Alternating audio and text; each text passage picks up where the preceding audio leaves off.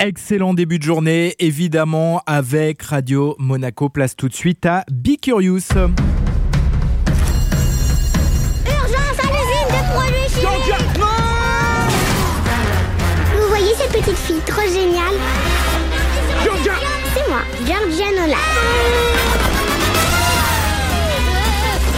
Moi, ce que je veux, c'est devenir pompier. C'est mon rêve. Eh ben voilà, un très joli rêve, Julia, le film d'animation euh, dynamique aux revendications féministes. Il s'appelle Vaillante. Oui, et on suit Georgia qui a un rêve, devenir soldate du feu. Mais à New York, dans les années 20, les années 30, les femmes n'ont pas le droit d'exercer cette profession. Euh, Pour preuve, il faudra attendre jusqu'en 1982 pour qu'une femme intègre une caserne new-yorkaise. Et c'est en découvrant cette féminisation tardive que l'un des réalisateurs a eu l'idée de ce film d'animation bourré d'action et de suspense.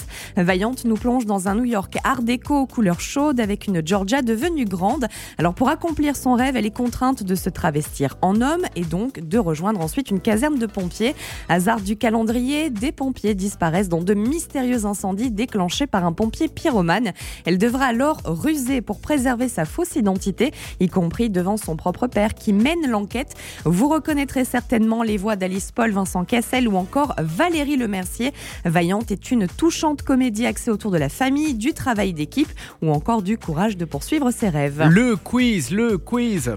Alors en France, Françoise Mabille a été la première femme sapeur-pompier officiellement reconnue. C'était en quelle année à votre avis 1953, Un petit peu plus tard. 1962.